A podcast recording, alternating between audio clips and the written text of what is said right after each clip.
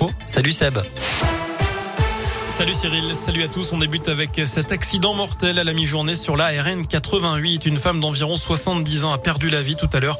Elle circulait à bord d'une voiture sans permis à contresens. Elle a heurté un poids lourd à hauteur de la commune de Fraisse. La septuagénaire a été prise en charge en arrêt cardio-respiratoire par le SAMU. Elle était originaire du secteur. Le conducteur du camion a lui été légèrement choqué par cet accident, tout comme son passager. Les syndicats d'enseignants dans l'attente après les promesses hier soir du gouvernement à l'issue d'une réunion.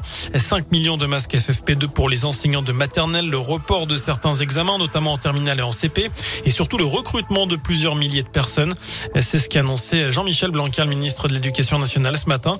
Au total, 8000 postes jusqu'à la fin de l'année, plus de 3000 profs euh, remplaçants, mais aussi des surveillants, des vacataires administratifs et des médiateurs lutte anti-coronavirus. Plusieurs centaines de personnes seront aussi embauchées définitivement via le recours aux listes complémentaires, c'est-à-dire des candidats qui n'ont pas été reçus au concours mais qui étaient bien classés. Vous noterez qu'un cinquième vaccin contre le Covid va débarquer en France, celui de l'américain Novavax. Le feu vert a été donné aujourd'hui par la haute autorité de santé. Elle estime qu'il peut être une alternative utile pour les gens réticents à se faire injecter des vaccins ARN messagers. Dans le reste de l'actu, ils seront donc trois à comparaître. Trois individus suspectés d'avoir agressé le patron du Blackbird Café à Saint-Etienne le mois dernier. Ils seront jugés en juin prochain, selon le progrès. Rapidement placés en garde à vue puis relâchés au bout de 24 heures. Ces trois jeunes ont été à nouveau interrogés ce mercredi. Vous noterez qu'un quatrième suspect, mineur, a lui aussi été entendu cette semaine. Il fait l'objet d'une mesure de réparation. Je vous rappelle que le patron de l'établissement avait été roué de coups le 17 décembre. Près de 200 personnes s'étaient réunies quelques jours plus tard pour lui apporter leur soutien il avait détourné 400 000 euros dans la Loire. Un ancien inspecteur des finances vient d'écoper d'un an de prison ferme. L'individu âgé de 67 ans a été reconnu coupable d'avoir détourné près de 400 000 euros d'argent public entre 2012 et 2019 pour financer son addiction au jeu dans les casinos.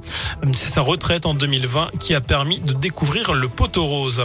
Lui avait inondé son ex de plus de 2200 appels. Un Lyonnais a été condamné à 4 ans de prison, dont 2 ans et demi ferme. Un homme de 56 ans qui l'appelait jour et nuit.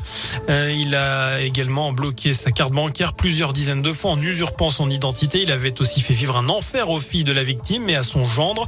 Il appelait leurs employeurs pour les critiquer. Ça a duré six mois l'an dernier. Il avait déjà été condamné 14 fois par le passé.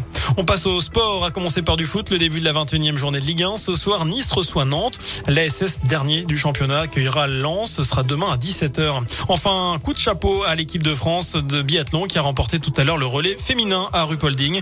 Une manche contre pour la Coupe du Monde. Elles signent leur deuxième succès en trois courses cette saison et se positionnent comme des prétendantes sérieuses au titre olympique à Pékin. Voilà pour l'essentiel de l'actu sur Radio Scoop. L'info de retour dans une demi-heure. Très bonne soirée, très bon week-end.